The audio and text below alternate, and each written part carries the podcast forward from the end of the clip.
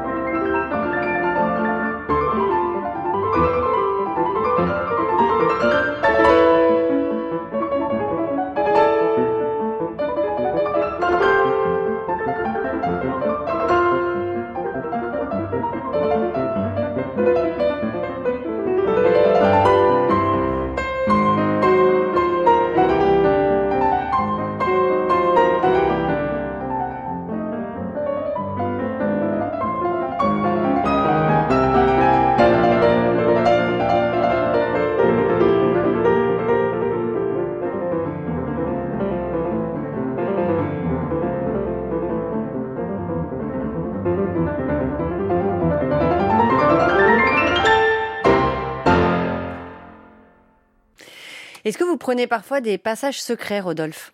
Pour venir à la radio, Mhm. Hmm, j'en ai un, mais il est secret, je peux pas vous le dévoiler. j'aimerais bien, j'aimerais bien savoir. Le duo de pianistes Ludmila Berlinskaya et Arthur Ancel, visiblement, prennent des passages secrets. En tout cas, c'est ainsi qu'ils ont baptisé leur dernier disque. Que trouve-t-on dans ces passages secrets? Eh bien, des pièces qui sont toutes sauf secrètes, parce qu'elles font partie connues. des plus célèbres productions de leur auteur, à savoir Dolly de Forêt que vous venez d'entendre, Les Jeux d'enfants de Bizet, Ma mère loi de Ravel et La petite suite de Claude Debussy.